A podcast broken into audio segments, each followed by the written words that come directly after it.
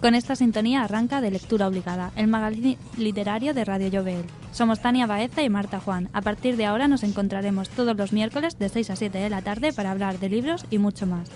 Esta semana se cumple el 69 aniversario de la muerte del poeta Miguel Hernández. Será el próximo 28 de marzo. Además, días antes llegarán a Elche los miles de senderistas que este fin de semana realizarán la senda del poeta.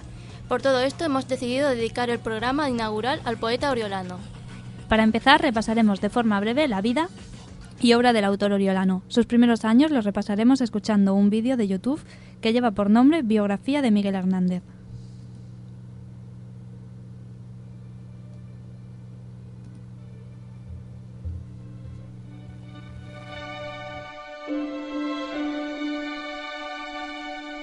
Me llamo Barro aunque Miguel me llame. Barro es mi profesión y mi destino que mancha con su lengua cuanto lame.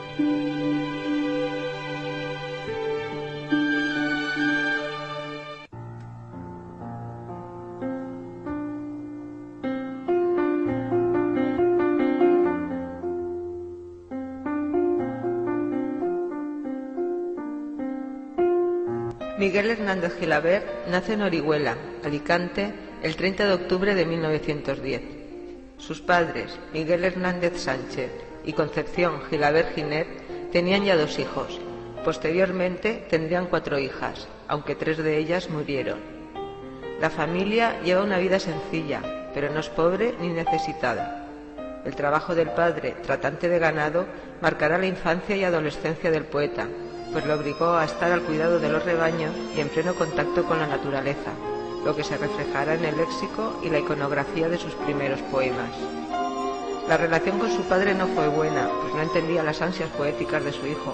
La madre, sin embargo, le apoyó y le ayudó en las épocas difíciles. Su primer domicilio se encontraba en la calle San Juan. Al cumplir Miguel cuatro años, la familia se traslada a la calle de arriba, residencia definitiva de la familia y donde hoy se encuentra la Casa Museo del Poeta. A los ocho años, Miguel comienza su educación en las escuelas del Ave María, anejas al Colegio Jesuita de Santo Domingo. Son los jesuitas los que, alertados por las capacidades del poeta, quieren costearle la carrera eclesiástica, pero su padre lo saca del colegio después de cinco años de estudios y lo pone a trabajar, primero de aprendiz y luego cuidando del ganado. Pese a ello, Miguel no descuida su educación y lee sin descanso, por la noche, en la sierra cuidando el ganado. Su actitud provocaría múltiples enfrentamientos con su padre. Es Luis Almarcha, canónigo de la Catedral de Orihuela, el que le orienta sus primeras lecturas, donde se mezclan autores clásicos como Cervantes, Góngora, Garcilaso, junto a otros más modernos como Becker, Rubén Darío, Gabriel Miró, Juan Ramón Jiménez. En 1929 conoce a José Marín Gutiérrez, su amigo Ramón Sige. La amistad entre ambos marcará una parte importante de la vida de Miguel Hernández. El 13 de enero de 1930 publica por mediación de Luis Almarcha su primer poema, Pastoril, en el periódico local El Pueblo. A la vez se va integrando en la vida cultural de Orihuela. Con 21 años y ya manifestada su vocación de escritor, su pueblo se le queda pequeño y emprende viaje a Madrid, apoyado por sus amigos. En este primer viaje solamente obtuvo algún contacto con el mundo literario de la capital y dos entrevistas que hacían hincapié en su imagen del poeta pastor, en la Gaceta Literaria y la Estampa. Sin embargo, este viaje supuso para Miguel Hernández una renovación completa de sus ideas literarias, plasmadas el 20 de enero de 1933 en la publicación de su primer libro, Perito en Lunas, costeado por el canónigo Luis Almarcha. Este mismo año inicia su noviazgo con Josefina Manresa, modista de Orihuela, la que con el tiempo será su esposa. En 1934 vuelve a marcharse a Madrid, donde empieza a conocer la vida literaria y donde también conocerá a varios autores de la generación del 27. Allí formaliza su noviazgo con Josefina Manresa, con la que se casaría tres años después y con la que tuvo dos hijos. La muerte de su primer hijo influyó en sus siguientes obras. En 1936, con varias obras publicadas, es nombrado comisario de Cultura y se incorpora al Ejército Popular de la Segunda República. En 1939 nace su segundo hijo, Franco declara el final de la guerra y Miguel es arrestado y enviado a la prisión de Torrijos en Madrid. En 1940 es trasladado a la prisión de la Plaza de Conde de Toreno en Madrid, donde es condenado a muerte. Más tarde la condena es conmutada por la de 30 años de prisión. En septiembre es trasladado a la prisión de Palencia y en noviembre al penal de Ocaña. Durante su estancia en la cárcel, desde 1938 a 1941, escribió Cancionero y Romancero de Ausencias, con Nanas de la Cebolla, dedicado a su segundo hijo. Finalmente, en 1941 es trasladado al Reformatorio de Adultos de Alicante, donde sufre una grave afección pulmonar que se complica con tuberculosis. En 1942, con 31 años, muere en la enfermería de la prisión alicantina y es enterrado en el cementerio de Nuestra Señora del Remedio de Alicante. El año 2010 fue el año hernandiano por excelencia, ya que se celebró el primer centenario de su nacimiento. Y cada año los colegios e institutos, sobre todo aquellos que se encuentran en el, recorrido de la senda del poeta, celebran diversas actividades para acercar a los más jóvenes la obra de Miguel Hernández. Desde aquí queremos dar a conocer algunos libros tanto para niños como para jóvenes para que comprendan mejor la vida y obra del poeta. Cuatro poemas de Miguel Hernández y una canción de cuna. Este libro incluye una breve biografía ilustrada dirigida a los más pequeños. Los cuatro poemas que hay en el libro son Nanas de la cebolla, El niño yuntero, Romancillo de mayo y Ser onda, oficio, niña, es de tu pelo. El libro es de la editorial Versos y Trazos. Miguel Hernández para niños, de la editorial Susaeta, es otro de los ejemplares dirigidos a los más pequeños de la casa, con varios poemas acompañados por ilustraciones. Uno de los libros más recientes es Miguel Hernández y los niños, escrito por, por Ignacio González Romero y Lola González, de la editorial Everest. Para los jóvenes existen diferentes antologías de la obra de Miguel Hernández. En la antología de la editorial Castalia, aparte de los poemas del Oriolano, se ofrecen otros textos significativos y orientaciones para el estudio de la poesía hernandiana con cuadros cronológicos y notas explicativas. A continuación vamos a escuchar una poesía de Carmen Gil, recitada por varios niños, que explica de forma sencilla la vida de Miguel Hernández. Carmen Gil es una autora gaditana de libros infantiles con más de 70 obras publicadas. Desde que comenzó a ejercer como maestra empezó a escribir historias para niños. Entre sus obras se encuentran Me llamo Teresa de Calcuta o La historia del campeador. A continuación, como ha dicho mi compañera, escucharemos el poema Miguel Hernández para niños. Podéis leer más poemas de Carmen Gil en su web poemitas.com. Se viste el mundo de fiesta, llega Orihuela el retoño, un claro día al otoño. Se levanta muy temprano, cuida las cabras cada mañana y va a repartir a diario leche al vecindario. Un día Miguel por fin va al colegio, muy contento, destaca por su talento, ahí aprende hasta latín. El muchacho pastorea mientras vigila las cabras, se atiborra de palabras. No hay libro que no lea. Entre brazos y alucemas con tan solo 15 años, mientras cuida el rebaño, empieza a escribir poemas. Buscando reputación, viaja a Madrid el poeta, con versos en la maleta y prisa en el corazón. Está ahí una guerra cruel en la que lucha Miguel. Cuando regresa se casa con Josefina Manresa. Más tarde es encarcelado, va de prisión en prisión, escribiendo en un rincón de este enfermo y desgraciado. Mas Miguel no se ha marchado, sigue estando a nuestro lado, con sus versos que estremecen, emocionan y enternecen. La poesía y la música son dos artes que a menudo son inseparables. Por ejemplo, son muchos los artistas que han convertido con éxito los versos de Miguel Hernández en estrofas de canciones. Algunos cantantes, como Joan Manuel, Manuel Serrat o Enrique Morente, han dedicado gran parte de su música al poeta oriolano. En el caso de Serrat, este ha dedicado dos discos completos a la figura del poeta titulados Miguel Hernández e Hijo de la Luz y de la Sombra, con los que incluso ha salido de gira por todo el país. A continuación vamos a escuchar la canción del poema Para la Libertad, perteneciente al disco de Serrat, Miguel Hernández.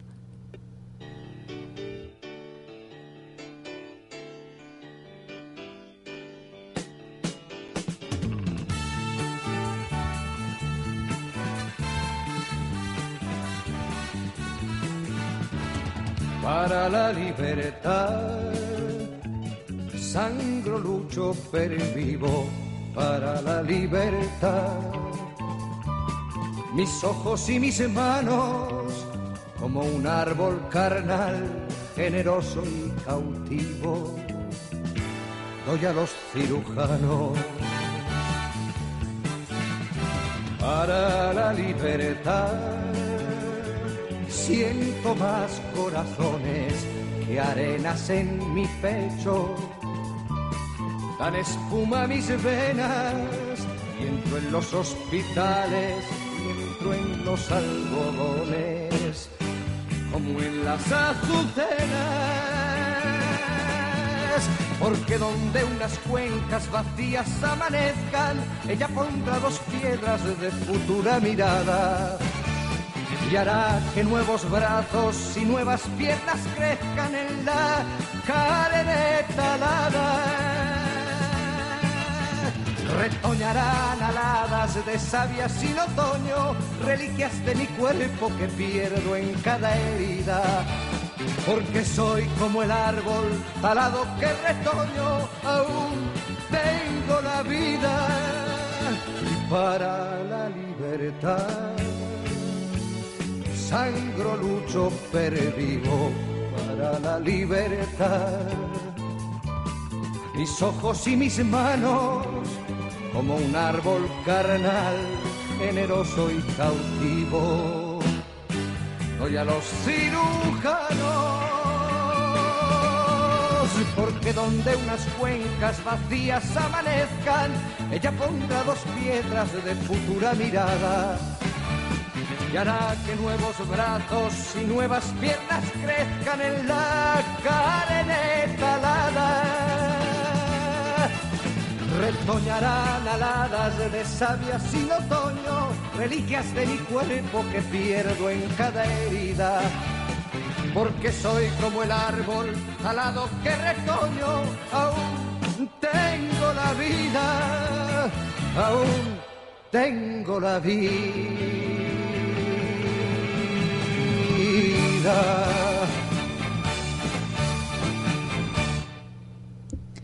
La obra de Miguel Hernández se adapta bien a cualquier ritmo, por eso no sorprende a nadie que uno de los últimos cantantes en prestar su voz para homenajear al poeta sea el rapero Nats con la canción Hoy converso con Miguel o el grupo de Albatera Miseria con la canción sobre el poema Miguel Hernández El último rincón. Ignacio Forresolmo, más conocido como Nach, creó la canción en 2010 para celebrar el primer centenario del nacimiento de Miguel Hernández. Vamos a escuchar ahora Hoy converso con Miguel, todo un tributo a la figura del poeta que como el sol sea mi verso, más grande y dulce, cuanto más viejo. Que mi voz suba a los montes y baje a la tierra y truene. Eso pide mi garganta desde ahora y desde siempre. Aquí estoy para vivir mientras el alma me suene. Y aquí estoy para morir cuando la hora me llegue. Y si me muero, que muera con la cabeza muy alta. Muerto y veinte veces muerto, la boca contra la grama. Cantando espero a la muerte. Que hay ruiseñores que cantan encima de los fusiles y en medio de las batallas. No, no hay cárcel para el hombre, no podrán atarme, no. Este mundo de cadenas me es pequeño y exterior. ¿Quién encierra una sonrisa? ¿Quién amuralla? Una voz, a lo lejos tú más sola que la muerte, la una y yo, a lo lejos tú sintiendo en tus brazos mi prisión, en tus brazos donde late la libertad de los dos. Libre soy, siénteme libre, libre soy, solo por amor. Él se llama Barro, aunque Miguel se llame.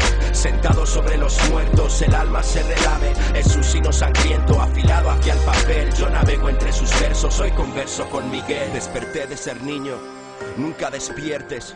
Triste llevo la boca, ríete siempre, siempre en la cuna, defendiendo la risa pluma por pluma. Músicas exasperadas, duras como botas, huellan la faz de las esperanzas y de las entrañas tiernas. Crepita el alma, la ira, el llanto relampaguea. ¿Para qué quiero la luz si tropiezo con las tinieblas? Un carnívoro cuchillo de ala dulce y homicida sostiene un vuelo y un brillo alrededor de mi vida. Rayo de metal crispado, fulgentemente caído, picotea mi costado, yace en él un triste nido. Pero al fin podré vencerte, ave y rayo secular. Corazón que de la muerte nadie ha de hacerme dudar. Sigue pues, sigue cuchillo volando, hiriendo a Algún día se pondrá el tiempo amarillo sobre mi fotografía. Él se llama Barro, aunque Miguel se llame. Sentado sobre los muertos, el alma se relame. Es su sino sangriento, afilado hacia el papel. Yo navego entre sus versos, hoy converso con Miguel. Vientos del pueblo le llevan hasta el último rincón. Es vecino de la muerte y le sobra el corazón. Voz de campesino, su sangre es un camino cruel. Yo navego entre sus versos, hoy converso con Miguel. Por las calles voy dejando algo que voy recogiendo, pedazos de vida mía desde muy lejos, como una fontana que eterna en brotar persiste, como un sendero me iré y no acabaré de irme. Beso soy sombra con sombra, beso dolor con dolor, por haberme enamorado, corazón sin corazón, de las cosas del aliento sin sombra de la creación, sed con agua en la distancia, pero sed alrededor, lucho contra la sangre, me debato, me debato. Contra tanto zarpazo y tanta vena, y cada cuerpo que tropiezo y trato, es otro borbotón de sangre, otra cadena, no cesará este rayo que me habita, no cesará esta cerca, esta lactita. No quiero dormir, morir, no quiero morir durmiendo en sagrada tierra estéril, yo quiero morir viviendo. Él se llama Barro, aunque Miguel se llame. Sentado sobre los muertos, el alma se relame. Es un sino sangriento, afilado hacia el papel. Yo navego entre sus versos, soy converso con Miguel. Vientos del pueblo le llevan hasta el último rincón. Es vecino de la muerte y le sobra el corazón. Voz de campesino, su sangre es un camino cruel. Yo navego entre sus versos, soy converso con Miguel. Él llegó con tres heridas, la del amor, la de la muerte, la de la vida. Hijo de la luz y de la sombra, Miguel Hernández.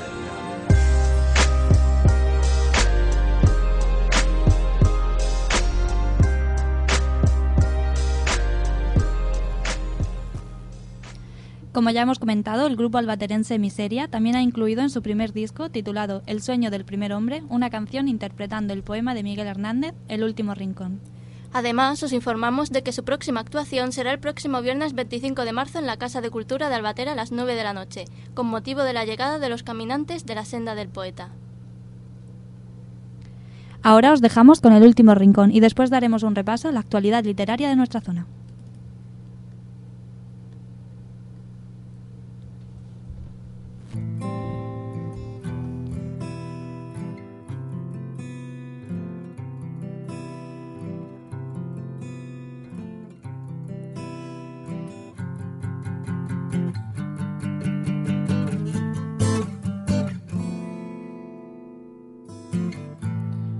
Último y el primero. Rincón para el sol más grande. Sepultura de esta vida. Donde tus ojos no caben. Allí quisiera tenderme para desenamorarme. Por el olivo lo quiero. Lo percibo por la calle. Se sumen por los rincones. Donde se sumen los árboles.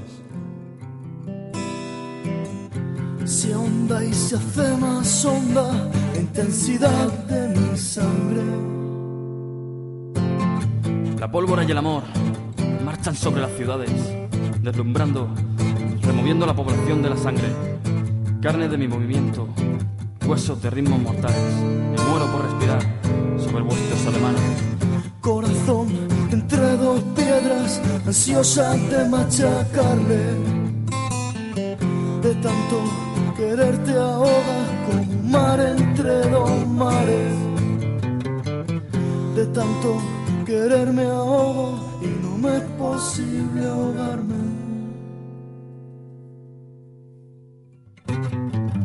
¿Qué hice para que pusieran a mi vida tanta cárcel? Tu pelo donde lo negro ha sufrido las edades. De la negrura más firme y la más emocionante. Secular pelo negro recorro hasta remontarme. El último y el primero, náufrago rincón. Estanque de saliva detenida sobre tu amoroso cauce. Siesta que ha entenebrecido el sol de las humedades. Allí quisiera tenderme para desenamorarme. Corazón, Corazón que entre dos piedras, ansiosa de ansiosa de machacarle. De tanto, De tanto querer te ahogas, como un mar, como un mar entre dos mares. De, tanto querer te ahogo. no me, es posible ahogarme.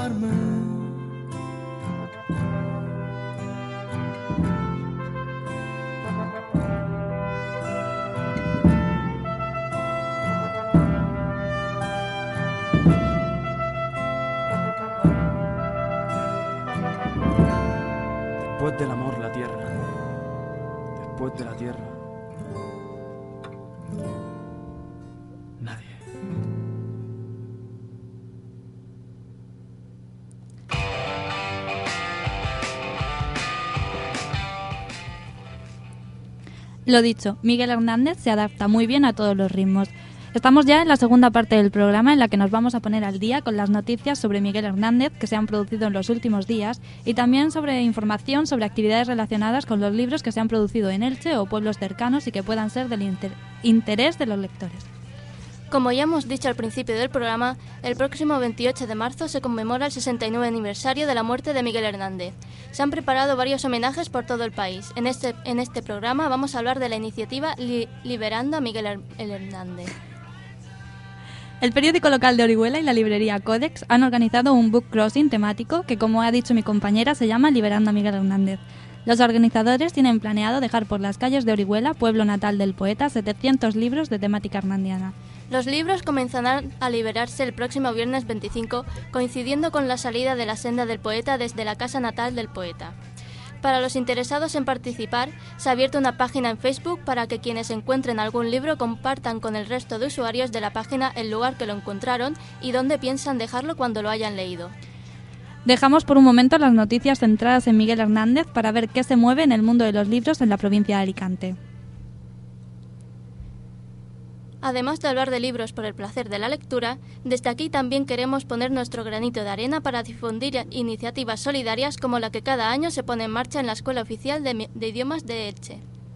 Con motivos del Día del Libro, la Escuela de Idiomas de Elche celebra un mercadillo del libro usado, en el que se venden los libros que los estudiantes del centro o todo el que lo desee dejen en la consejería del centro durante las próximas semanas.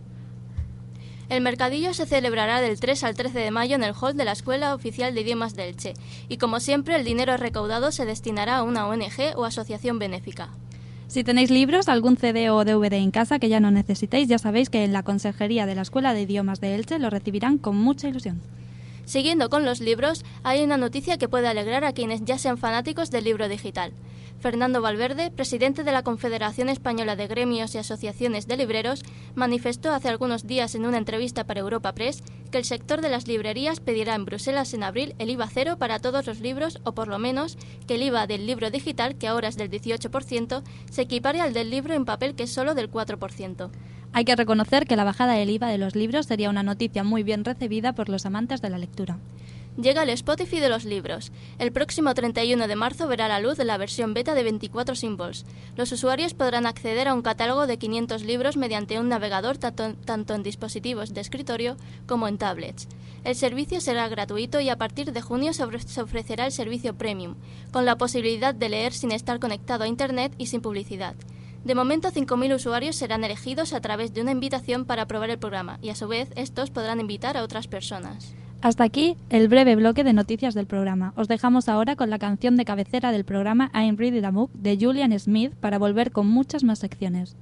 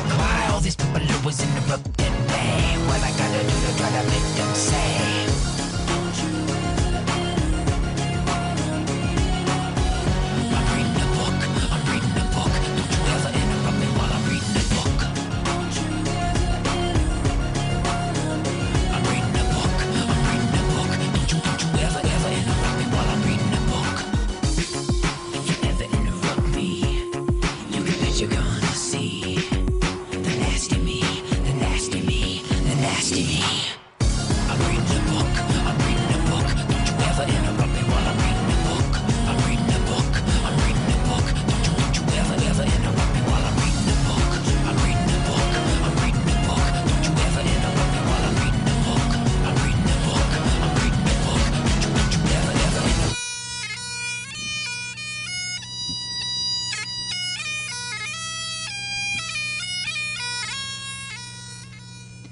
Ya estamos de vuelta con la tercera parte del primer programa del magazine literario de lectura obligada. Os recordamos que somos Tania Baeza y Marta Juan. Si os incorporáis ahora al programa, debéis saber que estamos dedicándolo al poeta Miguel Hernández.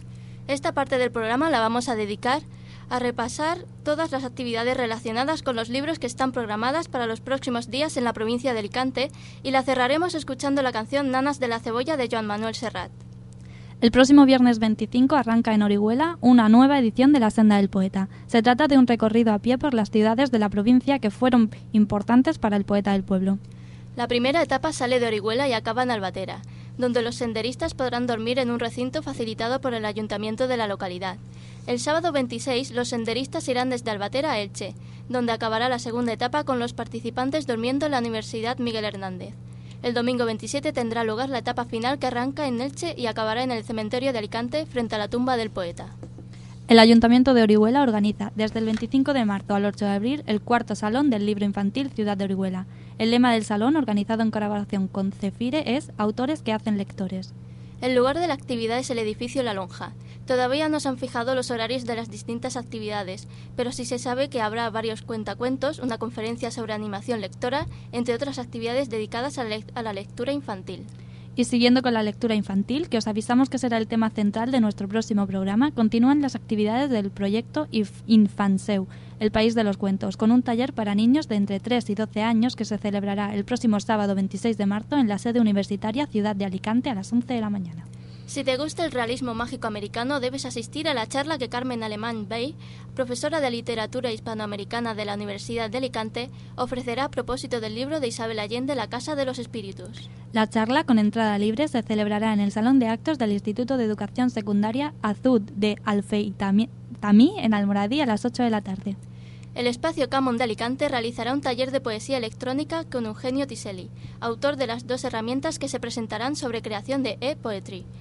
Los programas en cuestión son MIDI Poet, una herramienta para, manipular el texto y poder realizar performance, y el programa de poesía asistida por computadora, creado para explorar las posibilidades de la poesía algorítmica. El taller de e-poetry se celebrará el próximo miércoles 30 de marzo en el espacio Camon de Alicante de 5 a 8 de la tarde. La entrada es libre pero limitada al aforo de la sala, por lo que se recomienda inscribi- inscribirse previamente desde la comunidad Camon. Por último, no olvidéis que durante todo el mes de marzo podéis pasaros por la pasarela del Mercado Central de Elche y dejar vuestro poema en el espacio que han habilitado para ello la agrupación literaria Picudo Blanco. Esta actividad está enmarcada den- dentro del tercer festival de poesía No Somos Tan Raros. Como os hemos dicho, os dejamos con la versión que Joan Manuel Serrat hace del poema Nanas de la Cebolla y después volveremos con la recomendación literaria de la semana, entre otras cosas.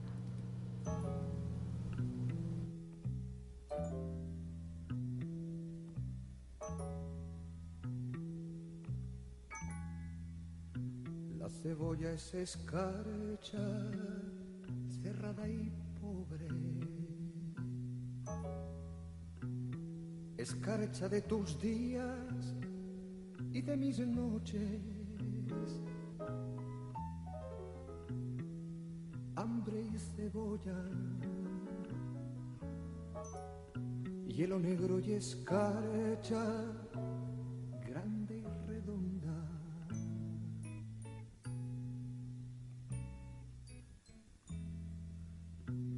En la cuna del hambre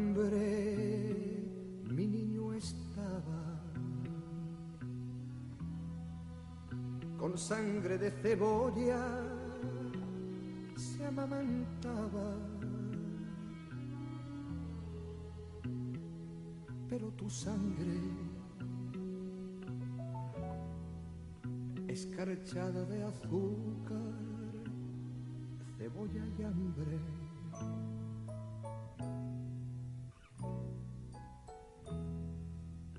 una mujer morena resuelta en luna. Se derrama hilo a hilo sobre la cuna.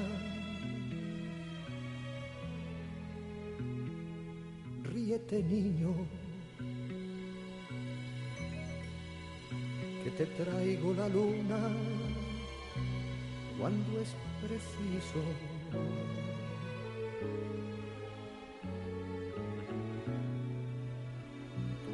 me hace libre, me pone alas. Soledades me quita, cárcel me arranca. Boca que vuela, corazón que en tus labios relampaguea.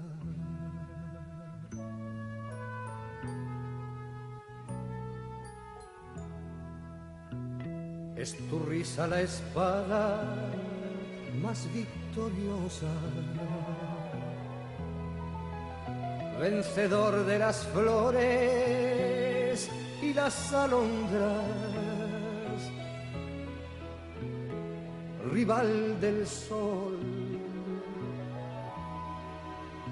por venir de mis huesos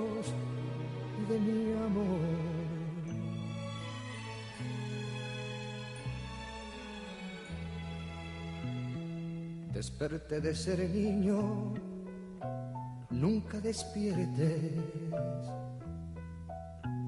Triste llevo la boca, ríete siempre, siempre en la cuna, defendiendo la risa, pluma por pluma.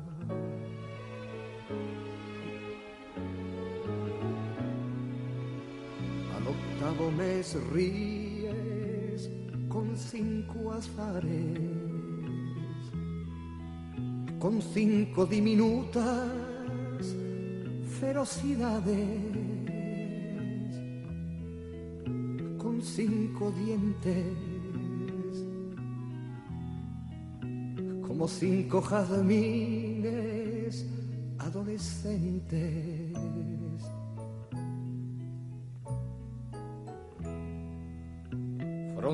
De los besos serán mañana.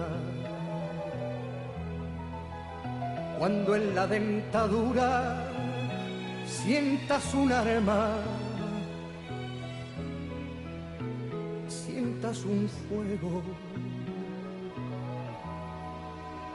correr dientes abajo, buscando el centro.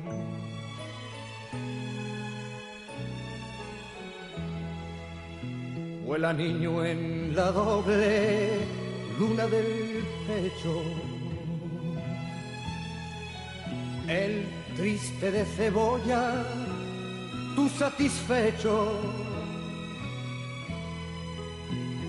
No te derrumbes,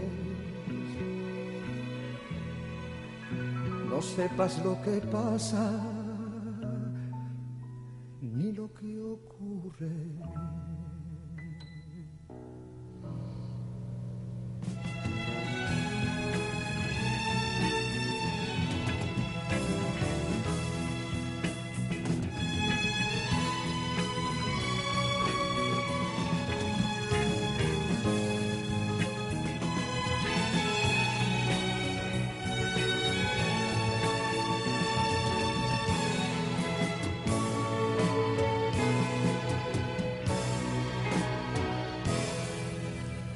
Ya hemos llegado a la parte final del programa. Esperamos que os haya gustado y que nos sigáis todos los miércoles en Radio Jovel de 6 a 7 de la tarde. Entre las secciones que quedan hemos elegido empezar con el proverbio de la semana que nos lo traerá Marta.